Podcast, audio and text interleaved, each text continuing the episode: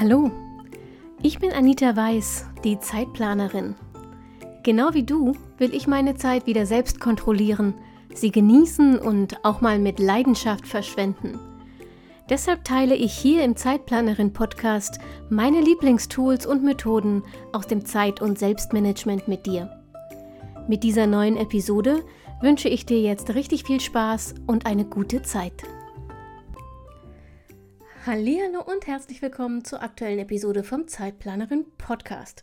Es ist Zeit für die zweite Folge unserer kleinen FAQ-Serie und ganz ehrlich, ich glaube, ich war in meinem ganzen Leben noch nie so unvorbereitet bei einer Podcastaufnahme. Ich ähm, habe das Notizbuch mit den Fragen hier und ich habe es auf der richtigen Seite aufgeschlagen und das ist so ziemlich alles. Ehrlich gesagt weiß ich nicht mal genau, welche fünf Fragen heute kommen. Wir werden es gemeinsam entdecken und ich hoffe, dass ich nicht äh, vor lauter unvorbereitet sein totalen Schwachsinn erzähle, aber sollte mir das passieren, habe ich halt einen Grund für eine Nachfolgekorrektur-Episode. Und damit fangen wir direkt an. Ähm, Fragen 6 bis 10 heute. Und Nummer 6 ist, was ist denn deine Morgen- und Abendroutine? Okay, es gibt zu beidem, sowohl zu Morgen- als auch zu Abendroutinen, schon eigene Podcast-Episoden. Wenn es dir also darum geht, ähm, Inspirationen zu bekommen, wie du dir selbst eine solche Routine aufbauen kannst, was dir vielleicht hilft, dann schau dir diese Episoden mal rein, ähm, mal an, hör da mal rein. Ich werde jetzt wirklich nur ganz kurz konkret auf diese Frage eingehen, nämlich nach meiner Morgen- und Abendroutine. Meine Morgenroutine Sagen wir mal so, ich hätte gerne eine richtig fancy Morgenroutine. So mit Zeit für mich und Luft und vielleicht sogar schon Sport morgens und irgendwie ein bisschen Zeitplanerin-Zeug schaffen, bevor ich im Hauptjob arbeiten muss oder so. Aber realistischerweise besteht meine Morgenroutine nach wie vor aus Kaffee und sprich mich nicht an. Und meistens äh, passiert das innerhalb von 15 Minuten denn so viel Zeit habe ich zwischen Weckerklingeln und ich fange an zu arbeiten. Im Homeoffice, wohlgemerkt, im Homeoffice. Äh, ich arbeite ein bisschen daran, mir mehr Zeit für eine Morgenroutine zu verschaffen. Das ähm, hängt bei mir aber am Schlaf und meine Schlafroutine ist und bleibt ein Problem. Ich bin ein Nachtmensch. Leider kriege ich dann den Absprung nicht, wenn ich nachts angefangen habe zu arbeiten, was ich gerne mache, weil ich gut arbeiten kann, konzentriert arbeiten kann nachts. Aber wie gesagt, ich erwische den Absprung dann nicht. Ähm, das heißt, ich gehe viel zu spät ins Bett äh, für den Zeitpunkt, zu dem morgens mein Wecker klingelt. Ich kriege viel zu wenig Schlaf. Also stehe ich zur allerletzten Minute auf, die möglich ist. Und damit ist natürlich einfach morgens kein Puffer für irgendeine fancy Morgenroutine, die mich gut in den Start ähm, in den Tag starten lässt. Umso wichtiger ist meine Abendroutine und da bin ich tatsächlich sehr, ähm, sehr konsequent. Meine Abendroutine besteht vor allem daraus, dass ich meinen Tag abschließe im Planer. Das heißt, ich gehe nochmal durch, was ist heute noch offen. Ähm, ich mache mir so ein paar Stichpunkte, wenn irgendwas Besonderes passiert ist, das ich erinnern möchte. Hm, wenn ich mich dazu aufraffen kann, das regelmäßig zu tun, dann mache ich eine ta richtige Tagesreflexion. Das ist meistens eine Dankbarkeitsroutine, ähm, weil ich ein grundsätzlich positiver Mensch bin und ich finde, dass man sich das ähm, ruhig regelmäßig vor Augen führen kann, wie gut es einem eigentlich geht. Vor allem heutzutage, wo die Nachrichtenlage ähm, voll ist von Katastrophen und ähm, wir den Krieg quasi vor der Haustür haben und die Corona-Pandemie irgendwie auch kein Ende nimmt. Und wenn Corona zu Ende ist, kommen die Affenpocken und weiß der Geier was. Also man kann schon verzweifeln, wenn man sich nur auf die Nachrichten vom Außen konzentriert. Und deshalb ist mir wichtig, ab und zu ähm, für ein paar Tage am Stück so eine Dankbarkeitsroutine zu machen. Und ich trage dann auch nicht die üblichen drei Punkte ein, denn das sind immer so oberflächliche Sachen, die einem immer einfallen sondern ich zwinge mich dann dazu, 10 bis 15 Sachen aufzuschreiben, denn dann muss man genauer nachdenken und seinen Tag reflektieren und dann kommt man tatsächlich in so ein Dankbarkeitsgefühl, das einen ganz persönlich betrifft und nur dann funktioniert es auch. Also ich schließe meinen Tag ab. Tag abschließen bedeutet auch, ich setze den nächsten Tag auf, beziehungsweise heute ist Sonntag, ich setze die Dailies, äh, die, die ähm, Wochenübersicht auf, bevor ich die Dailies schreibe und ähm, übertrage dann das, was im Tag, den ich jetzt gerade abschließe, noch offen ist, eben auf den nächsten Tag, damit ich mit meiner Planung safe bin und am nächsten Morgen, wenn ich äh, 15 Minuten nach dem Aufstehen am Rechner sitze, nicht mehr groß nachdenken muss, sondern schon vorbereitet habe, womit ich anfange und einfach nur noch loslegen kann. Ähm, zu meiner Abendroutine gehört auch, dass ich meinen Schreibtisch aufräume und meistens sogar mein ganzes Büro. Da bin ich nicht ganz so pingelig, denn ich kann ganz gut ausblenden, was so hinter mir los ist. Aber ich, je älter ich werde, desto weniger kann ich damit umgehen, wenn mein Schreibtisch chaotisch ist. Wobei, das war schon als Kind der einzige ordentliche Ort in meinem Zimmer. Also ich räume meinen Schreibtisch auf, ähm, ich fahre den Rechner runter, ich schließe den, den Tag ab und bereite den neuen Tag vor. Und wenn ich nicht im Homeoffice bin, dann gehört zu meiner Abendroutine auch, dass ich mir die Klamotten für den nächsten Tag rauslege, äh, mir mein Make-up zurechtlege zum Schminken und so und eben alles schon vorbereite, auch mein Frühstück, wenn ich was mitnehmen will an die Arbeit, alles schon so weit vorbereite, dass ich morgens möglichst wenig entscheiden muss und wenig Zeitverzögerung habe, ähm, um alles auf die Reihe zu bekommen. Genau. So viel zu meiner Morgen- und Abendroutine. Nächste Frage. Wie planst du deine Aufgaben, wenn du ständig Meetings hast? Hm. Eigentlich sind Meetings, was die Planung angeht, gar nicht so blöd, weil Meetings sind selten äh, unvorhergesehen. Und das, was dir die Plan Planung zerschießt, sind eigentlich die unvorhergesehenen Sachen. Um Meetings kann man ganz gut drum herum planen. Aber ich gehe mal davon aus, dass mit dieser Frage gemeint ist, wie soll ich meinen ganzen Kram schaffen, wenn ich ständig Meetings habe? Denn in der Regel ist es ja nicht so, dass dein Chef sagt, ja, okay, du hast die ganze Woche Meetings, also übernimmst du zehn Aufgaben weniger, sondern es wird ja irgendwie stillschweigend von dir erwartet, dass du das alles gleichzeitig schaffst. Geht natürlich nicht. Ähm, in der Zeit, in der du Meetings hast, kannst du keine Aufgaben bewältigen. Das ist mal Punkt Nummer eins. Mach dir bewusst, wie viel Zeit dir für deine Aufgaben realistisch und tatsächlich an diesem Tag zur Verfügung stehen. Das heißt, bevor du dir überhaupt eine To-Do-Liste für den Tag schreibst, überleg dir, wie lang ist deine Arbeitszeit? Ich gehe davon aus, acht Stunden. Und dann zieh all die festen Meetingzeiten, die für den Kalender stehen, ab. Und dann zieh zu den Meetingszeiten nochmal ungefähr 50% Pufferzeit ab, denn irgendwer überzieht immer. Oder du musst vielleicht zum Meeting hingehen, hinfahren und musst den Weg mitkalkulieren. Oder du willst vielleicht auch mal aufs Klo zwischen zwei Meetings oder dir was zu essen holen oder so. Also 50 Prozent der Zeit, die die Meetings jetzt schon in deinem Kalender blocken, blockst du dir zusätzlich, weil du die für Vor- und Nachbereitung der Meetings brauchst. So. Und nur das, was jetzt noch übrig ist, kannst du tatsächlich mit Aufgaben verplanen. Das kannst du dir schön rechnen, wie du willst. Du schaffst an diesem Tag nicht mehr. Das ist Punkt Nummer zwei. Gesteh dir ein, dass du an diesen Tagen einfach nicht so viel schaffen kannst. Denn wenn du keine Zeitmaschine hast, dann bleibt dir halt nur diese Zeit zur Verfügung. Und selbst die Zeit, die dir dann auch rein rechnerisch zur Verfügung bleibt, wirst du nicht hundertprozentig ausnutzen können, weil kein Mensch den ganzen Tag über gleichbleibend konzentriert arbeiten kann.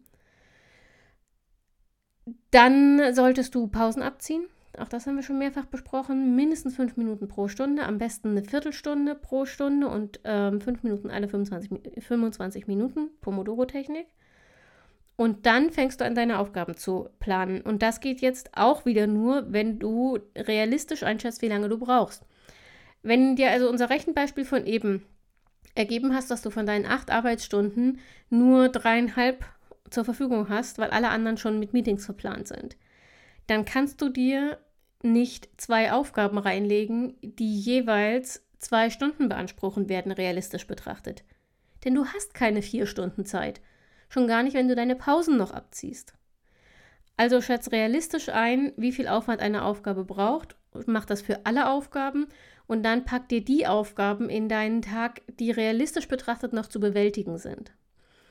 Natürlich gilt auch hier, Prioritäten setzen ist key wenn du nicht weißt, was am wichtigsten ist, was am dringendsten ist, ähm, dann kannst du nur noch in Stress geraten, weil du dann möglicherweise die wichtigen Aufgaben zu spät bemerkst und dann doch wieder Überstunden machst oder im Meeting nicht konzentriert bist, weil du weißt, du müsstest dieses und jenes noch machen. Also, erster Punkt, wenn du den ganzen Tag Meetings hast, schätz realistisch ein, wie viel Arbeitszeit dir übrig bleibt für Aufgaben. Zweitens, schätz realistisch ein, wie viel Zeit du für deine Aufgaben brauchst und schreib dir nur die auf den To-Do-Zettel des Tages, die auch in die übrig gebliebene Arbeitszeit noch passen.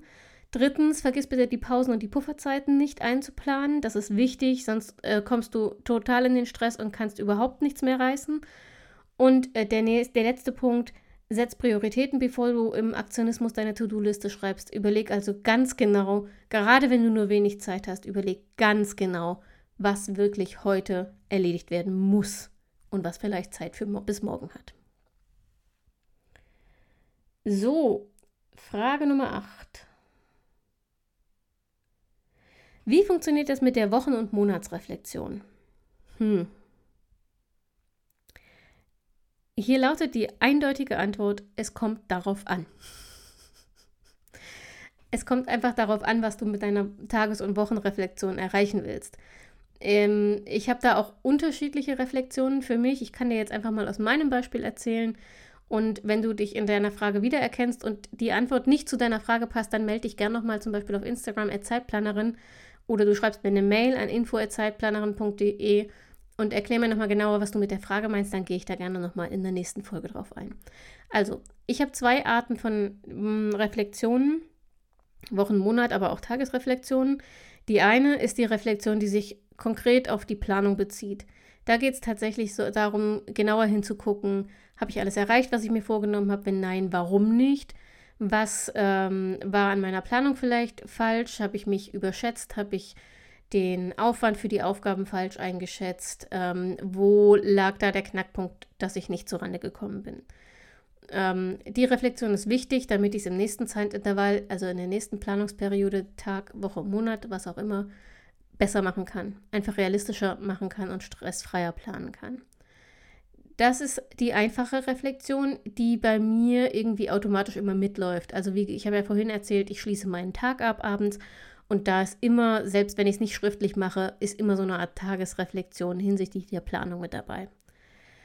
Und dann habe ich eine zweite Reflexion, die mache ich nicht so regelmäßig, wie ich sie gern hätte, weil ich da einfach ein bisschen faul bin. Und das ist eher die Reflexion, die darauf abzielt, Erinnerungen zu bewahren für mich. Also das heißt, ich setze mich dann tatsächlich ähm, einmal im Monat, ich mache das selten wöchentlich, aber einmal im Monat hin und schreibe auf, ähm, was ist an dem Monat gut gelaufen, also was, was möchte ich positiv in Erinnerung halten, aber ich schreibe bewusst auch auf, was ist kacke gelaufen, einfach um erstens daraus lernen zu können, zweitens um zu sehen, okay, ich habe viel, viel mehr schöne Erinnerungen als negative, das ist eigentlich jeden Monat so, und dann auch, um das mal so ein bisschen einordnen zu können, denn wenn dumme Dinge passieren, dann erscheinen die immer so unüberwindlich. Und wenn man zwei, drei Wochen später zum Monatsende diese dummen Dinge nochmal aufschreibt, stellt man bei den allermeisten Sachen fest, dass ähm, nichts so heiß gegessen wird, wie es gekocht wird und das alles gar nicht mehr so dramatisch ist. Aber wie gesagt, es gibt immer auch die Möglichkeit, dass da irgendwas schiefgelaufen ist, das, ähm, das ich in Zukunft gerne ändern möchte oder ändern kann, weil es einfach in, meinem, in meiner Kontrolle liegt. Und das kriege ich nicht mit, wenn ich solche Sachen nicht aufschreibe. Ähm, diese Monatsreflexion, ich versuche die immer mal wieder während des Monats zu machen. Da denke ich dann aber oft nicht dran. Am Ende des Monats habe ich dann manchmal keine Lust mehr, weil das so, so viel scheint. Deswegen ist das, wie gesagt, eigentlich eine Sache, die ich immer machen will. Ähm, sie geht aber oft ein bisschen unter ähm, in meiner eigenen Faulheit und Bequemlichkeit. Was ich immer mache, ist eine Fotoreflexion. Das kann ich übrigens sehr empfehlen, wenn du analog arbeitest. Ich ähm, habe in meinem Handy immer einen Monatsordner mit Bildern. Das heißt, immer wenn ich irgendwas erlebe, mache ich da ein Foto. Meine Freunde sind daran gewöhnt inzwischen. Und dann mh, mm, kann man sich so Fotosticker online oder auch äh, bei der Drogerie ausdrucken lassen und kann die also direkt als Sticker, das sind so kleine Passbild, nee, kleiner als Passbild sogar noch Formate, die kannst du dann einfach ins Bullet Journal packen und schreibst noch einen Einzeiler dazu, damit du dich erinnerst, was das war, mit wem das war. Und ähm, so kann man das dann durchblättern, hat dann so eine Doppelseite mit visuellen Monatserinnerungen. Das finde ich ganz schön. Das mache ich schon über ein Jahr. Ähm, ja, kann ich sehr empfehlen. So viel zur Reflexion. Wie gesagt, wenn das nicht deine Frage war, dann melde dich bitte unbedingt nochmal. Ähm, dann vielleicht mache ich auch mal eine eigene Folge zum Thema Reflexion. Wenn euch das interessieren würde, ähm, dann meldet euch gern auch mal. Ihr könnt ja zu dem Post ähm, auf Instagram zu dieser Episode einfach mal abstimmen, ob ihr Lust auf eine Folge rein zur Reflexion hättet. Nächste Frage. Kommst du mit einem Bujo übers Jahr? Nein, nicht mal annähernd. Also kommst du mit einem Bullet Journal übers Jahr, meint ein Notizbuch. Ähm, ich brauche pro Jahr so vier, drei, ja, nee, vier. Mit dreien komme ich auch nicht hin. Also in der Regel so ungefähr vier Bücher. Ähm, ich kriege immer ziemlich genau ein Quartal in ein Buch. Manchmal kriege ich auch vier Monate unter, aber das ähm, schwankt so ein bisschen und in der Regel, ja, also vier Bücher locker. Wenn dich das übrigens nervt, ah, fällt mir gerade ein, wenn dich das nervt, ähm, weil du nicht so oft alles übertragen willst, äh, wie gesagt, für mich ist das ja meine Sehnübung und ich liebe das ja sehr, ein neues Bullet Journal aufzusetzen, aber es kann schon auch nervig sein, wenn man gerade keine Zeit und Ruhe dafür hat. Dann kann ich übrigens sehr empfehlen, statt ein Notizbuch ein schönes Ringbuch zu kaufen. Mm, achte darauf, dass es nicht so schwer ist und nicht so sperrig, nicht so dick. Äh, und dann einfach die Seiten, die du immer brauchst, drin lassen und du wechselst dann nur monatsweise deine Monatsseiten aus zum Beispiel. Spart enorm viel Zeit. Man muss allerdings dafür mit den Ringen leben. Das ist beim Schreiben so ein bisschen ätzend. Ähm, und du kannst keine so schönen Layouts über eine Doppelseite machen das finde ich jetzt nicht so dramatisch. Mich haben irgendwann die Ringe genervt und die Tatsache, dass so ein Ringplaner immer, immer, immer deutlich größer, dicker und schwerer ist als ein simples Notizbuch. Aber ist vielleicht eine Option für dich. Und die letzte Frage für heute. Ich kann meine eigene Schrift nicht lesen. Äh, wie kriege ich Kind, Freizeitjob und Gewerbe unter einen Hut? Hm. Mit viel guter Organisation, verständnisvollen Menschen in deiner Umgebung und dem Loslassen vom Perfektionismus. Das glaube ich vor allem. Also wenn du Vollzeit arbeitest, angestellt arbeitest und nebenbei ein Gewerbe hochziehst und deiner Familie gerecht werden willst, dann musst du dich von dem Anspruch lösen, alle drei Dinge zur Perfektion zu erfüllen du bist nur ein Mensch, du hast nur 24 Stunden Zeit am Tag und du wirst Abstriche machen müssen. Ähm, was ich empfehlen kann, was in aller Regel gut funktioniert, ist das Ganze wie so eine Art Wellenbewegung zu betrachten. Also mach dir nicht den Stress, ähm, dass du jeden Tag alle drei Lebensbereiche gleichermaßen bedienen musst sondern achte einfach über einen größeren Zeitraum, zum Beispiel auf den Monat betrachtet, darauf, dass alle drei zu ihrem Recht kommen. Das nimmt ein bisschen Stress aus dem einzelnen Tag. So, dann der nächste Punkt. Ähm, plane mit festen Slots, mit Zeitboxen. Du musst nicht jeder Aufgabe eine Zeitbox geben, kann ich aber auch empfehlen. War erstaunlich effektiv, als ich das getestet habe. Schau dir gerne die Episode dazu mal an. Ähm, aber du kannst zum Beispiel feste Zeiten blocken für dein, äh, dein Nebengewerbe.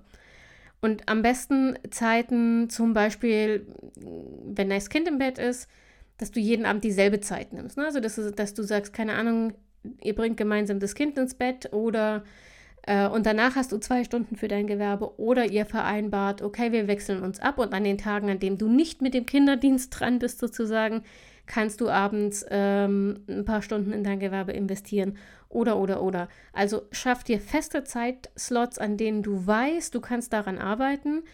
Mm, es wird dir dann leichter fallen, wirklich reinzukommen. Das heißt, du verbummelst nicht so viel Zeit, ähm, indem du erstmal wieder in die richtige Stimmung kommen musst, weil das nach einer gewissen Zeit zu einer Gewohnheit, zu einer Routine geworden ist, dass immer um diese Zeit an diesem Tag dein Nebengewerbe ansteht. Und du machst es natürlich auch den Menschen in deiner Umgebung, also vor allem deiner Familie, einfacher, ähm, wenn die wissen, okay, Mama ist ähm, Mittwoch, Donnerstag, Montag, Abend, was war das denn jetzt für eine Reihenfolge? Egal. Ähm, immer für drei Stunden nicht erreichbar, aber an den anderen Tagen können wir fest damit rechnen, dass sie für uns da ist. Das ist das Zweite. Ähm, und dann hilft letztlich natürlich nur Kommunikation, Kommunikation, Kommunikation. Das spielt so ein bisschen da eben mit rein. Ähm, die Menschen, die sich auf dich verlassen, müssen Informationen haben, wann sie sich auf dich verlassen können. Deshalb also sowohl im Hauptjob, ähm, ich halte nicht so wahnsinnig viel davon, wenn man äh, im Hauptjob verschweigt, dass man noch ein Nebengewerbe hat. Erstens ist es in den allermeisten Arbeitsverträgen anmeldepflichtig, ähm, also genehmigungspflichtig manchmal sogar vom Arbeitgeber. Und zum Zweiten, es ist einfach, die Menschen haben viel mehr Verständnis, als wir oft glauben. Mm, und wenn du darauf beharrst, pünktlich Feierabend zu machen, ohne einen Grund anzugeben, dann werden deine Kollegen und dein Chef wahrscheinlich eher pikiert reagieren, als wenn du argumentieren kannst, du hast einen Kundentermin in deinem Nebengewerbe und kannst heute nicht länger bleiben. Also Kommunikation, feste Zeitslots, ähm, Verbindlichkeit und Planbarkeit für alle anderen, Perfektionismus über Bord werfen, die Sachen wie Wellenbewegung betrachten, also nicht jeden Tag alle Lebensbereiche gleichermaßen erfüllen wollen, sondern gucken, dass sie auf einen längeren Zeitraum alle zum, ähm, zum Erfolg kommen. Und der wichtigste Punkt, ich weiß, das klingt wie eine Plattitüde, aber es ist nun mal die Wahrheit, an Klischees ist immer irgendwie was dran. Du musst dich um dich selbst kümmern, denn wenn du keine Kraft hast, dann wirst du keinem deiner Lebensbereiche mehr gerecht werden können. Das heißt, priorisiere dich und dein Energielevel, dein Energiemanagement. Das heißt auch, dass du rechtzeitig merkst, wenn du eine Pause brauchst und nicht erst, wenn es zu spät ist. Und das heißt auch, dass du lernst, Nein zu sagen oder zumindest zu sagen, bitte später. Nicht nur zu deinem Chef, nicht nur zu deinen Kunden, ähm, nicht nur zu deinen Kindern, sondern zum Beispiel auch zu deinem eigenen inneren Enthusiasten. Wenn du so ein Ideensprudler bist, dann kann das gut sein, dass du vor lauter Projekten und vor lauter Begeisterung für deine Sache dir einfach zu viel auflädst. Dann für eine Irgendwann-Liste, auch dazu gibt es schon eine extra Episode für eine Irgendwann-Liste. Schreib deine m, mm, ganzen Ideen und Projekte da auf, park sie da, bis Zeit dafür ist, aber nimm dir eins nach dem anderen vor. Und dann geh alle Dinge an wie Beppo der Straßenfeger. Ähm, auch dazu gibt es eine extra Episode. Natürlich gibt es die. Aber nochmal ganz kurz: Beppo der Straßenfeger aus dem Buch Momo von Michael Ende. Übrigens tolles Buch, kann ich sehr empfehlen, auch für Kinder zum Vorlesen. Ähm, und Beppo wird gefragt, wie er es schafft, diese ganze lange, lange, lange Straße zu fegen. Und um das mal abzukürzen, Beppos Antwort ist: Schritt, Atemzug, Besenstrich. Schritt, Atemzug, Besenstrich. Heißt übersetzt, Stück für Stück, ein Schritt nach dem anderen mit der Konzentration im Jetzt und nicht mit der Konzentration auf das weit entfernt liegende Ziel. In diesem Sinne, meine Lieben, es macht mir enorm viel Spaß, eure Fragen zu beantworten, auch im Podcast. Wir haben ja noch ein paar übrig, äh, also ein paar Folgen gibt es noch, aber wenn ihr möchtet, dass diese Serie zu einem Dauerbrenner wird, dann äh, schickt mir eure Fragen gern auf Instagram oder per E-Mail, Instagram Zeitplanerin, per E-Mail info zeitplanerin.de. Dann nehme ich sie in meine Liste mit auf und wir machen hier ähm, möglicherweise die längste Podcast-Serie aller Zeiten daraus. Übrigens, eine Bitte habe ich noch. Die Zeitplanerin feiert in wenigen Wochen ein Jubiläum. Dann wird nämlich die hundertste Folge dieses Podcasts ausgestrahlt. Ich habe das auf Instagram schon mal verkündet und ähm, ich habe mir was überlegt, auf das ich mich sehr freue, aber für das ich deine Hilfe brauche. Denn ich möchte diese hundertste Folge mit äh, Sprachnachrichten von Menschen füllen, die vom Zeitplanerin Podcast irgendetwas für sich mitgenommen haben. Also, wenn du hier einen Tipp gehört hast, der dir wirklich geholfen hat oder zu meiner Stimme gut einschlafen kannst ähm, oder dich amüsieren kannst oder dich äh, selbst nicht mehr so unter Druck setzt oder oder oder also wenn dir dieser Podcast irgendetwas gegeben hat, dann erzähl mir doch bitte gern in einer kurzen Sprachnachricht davon. Schick sie mir bis Ende August ähm, am besten über Instagram. Ähm, und dann schneide ich alle Sprachnachrichten zusammen, kommentiere vielleicht die eine oder andere und wir machen eine ganz fantastische Jubiläumsfolge mit euren Stimmen. Ich freue mich riesig darauf. Ähm, du darfst das gerne auch teilen, wenn du jemanden kennst, der den Podcast hört oder hören sollte und mir eine Sprachnachricht schicken kann, dann teile die Episode gern. Ansonsten freue ich mich nächste Woche Montag wieder auf dich. Bis dahin gilt wie immer, pass auf dich auf, bleib gesund, mach dir eine schöne Woche und denk immer daran, deine Zeit ist genauso wichtig wie die der anderen.